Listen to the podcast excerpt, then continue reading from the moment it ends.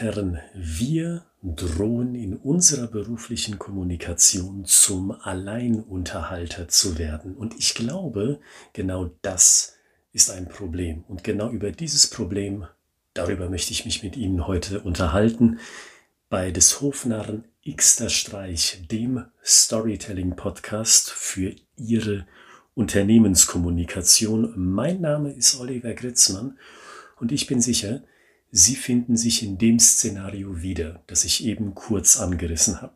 Der Druck, der bei diesem Thema im Raum steht, der kommt ja in der Regel von Ihnen. Sie sagen sich, ich bin Verkäufer oder Verkäuferin und bei einem Kundengespräch, da muss ich sprechen, weil ich habe etwas zu verkaufen, ich habe eine Idee in den anderen Kopf zu setzen, das heißt, es ist meine Aufgabe zu reden. Dasselbe, wenn Sie in der Personalabteilung unterwegs sind. Sie haben ein Thema, das Sie mit einer Abteilung oder mit einem Mitarbeiter besprechen wollen. Daher haben Sie die Zügel in der Hand. Sie reden vornehmlich und dominant, also hauptsächlich. Und selbst von Ihren Gesprächspartnern wird diese Erwartung ausgedrückt. Das hatte ich just wieder in dieser Woche bei einem Telefonat, wo mir mein Gesprächspartner sagte, na dann erzählen Sie mal, Herr Gritzmann, was haben Sie denn für mich? Wieder diese Erwartungshaltung, der Herr Gritzmann als Alleinunterhalter. Nein, habe ich mir in der Situation gedacht. Und nein, denke ich mir generell in so einer Situation. Weil, überlegen Sie mal mit mir mit, was passiert denn dann, wenn Sie diese Rolle annehmen? Die Rolle des Alleinunterhalters dann reden Sie sich doch einen Ast ab. Dann fangen Sie an zu reden kommen ins Schwafeln und hören so schnell nicht wieder auf. Und dann steht die Frage im Raum, ist das wirklich gute Kommunikation? Weil darum geht es hier. Wir wollen Sie fit machen, um gut kommunizieren zu können mit dem Thema Storytelling. Und wenn Sie in diese Alleinunterhalterrolle gedrückt werden, also in die Rolle, die ausschließlich spricht und gar nicht mehr aufhören mag, dann ist das eben keine Kommunikation, die gut ist, weil dann schaltet ihr Gegenüber ganz schnell ab. Probieren Sie es daher doch einmal anders. Und mein Praxistipp ist konkret, probieren Sie es doch einmal mit dem Pressure Flip. Das finde ich einen wunderbaren amerikanischen Ausdruck. Ich sag's Ihnen nochmal. Pressure Flip der Druck, etwas zu sagen, der Druck in diese Rolle des Alleinunterhalters gedrückt zu werden, der liegt nun nicht mehr bei Ihnen, sondern Sie drehen den Druck einfach um, sodass nun Ihr Gesprächspartner dazu animiert wird, sich in dem Gespräch zu beteiligen. Zum Beispiel Thema Vertrieb, zum Beispiel in der Situation, die ich just diese Woche erlebt habe. Herr Gritzmann, erzählen Sie doch mal was was haben Sie mir denn heute anzubieten? Pressure Flip bedeutet in dieser Situation das, was ich gesagt habe, nämlich ich sehe, Sie haben sich mit dem Thema Storytelling schon eindringlich befasst. Sagt Ihnen denn konkret mein Name schon etwas? Und die Person sagte, ja, Ihr Name sagt mir was. Ich habe Sie gegoogelt und war auf Ihrer Webseite. Großartig, habe ich geantwortet. Nochmaliger Pressure Flip.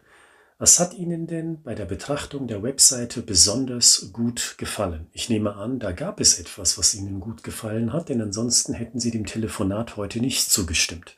In der Tat hat mir was gefallen, hat er wieder geantwortet, nämlich das nachhaltige Vermitteln von Wissen im Kontext von Storytelling. Herr Gritzmann, zu dem Thema möchte ich gerne mehr wissen. Erzählen Sie doch mal.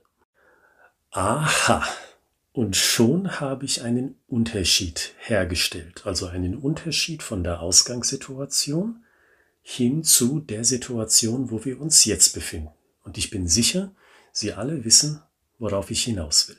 An diesem Punkt angekommen, ist es nicht ein Gespräch, in dem einfach der Herr gesagt wird, na Herr Gritzmann, erzählen Sie mal was und ich höre so mit einem Ohr zu, sondern durch den Pressure Flip, durch die Umdrehung des Drucks auf meinen Gesprächspartner, und das ist positiv besetzt, dieser Begriff, wie Sie ja schon rausgefunden haben, bringe ich erstmal meinen Gesprächspartner in das Gespräch mit rein und möchte aus ihm herauskitzeln, was ist denn das Thema, der rote Faden, über den er etwas hören möchte.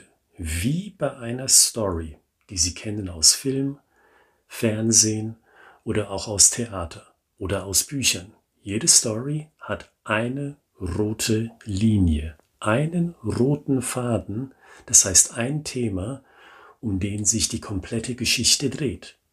Und den habe ich herausgefunden. Dieser Person ging es um nachhaltiges Vermitteln von Wissen im Kontext Storytelling. Und darüber will er was wissen. Super. Dann ist es an der Zeit, mit einem kurzen, und ich betone, mit einem kurzen Impuls zu antworten. Ich habe geantwortet, kurz zusammengefasst, wie wir das denn machen, dass Storytelling nachhaltig vermittelt wird als Kommunikationsmethode. Wie sieht denn so ein typischer Workshop aus, ganz salopp gesagt? Also ich bin nicht in das Alleinunterhaltertum gekommen, dass ich mir einen Ast abgeredet habe, sondern ich habe konkret auf diese eine Frage, auf diesen roten Faden geantwortet, kurz, knapp und knackig und am Ende habe ich wieder eine Frage angehongen, damit der Druck, der Pressure Flip, wieder bei meinem Gesprächspartner liegt. Nämlich, ist es das, was Sie interessiert? Und von da an ging das Gespräch wieder weiter. Es war ein schönes Geben und Nehmen von Information. Und genau das ist mein Tipp für Sie heute. Drehen Sie die Richtung der Erwartungshaltung um, auch wenn Sie in einer anderen Abteilung tätig sind, beispielsweise im Personalwesen, und Sie wollen mit einem Angestellten über die Fortschritte bei einer Fördermaßnahme reden. Kommen Sie denn nicht ins Quasseln, was Sie schon von anderen Mitarbeitern gehört haben, wie das wohl gelaufen ist und wie das Ganze evaluiert worden ist, sondern stellen Sie zügig, also in den ersten Sekunden, in der ersten Minute eine Frage zurück an Ihren Gesprächspartner, dass diese Person ins Reden kommt.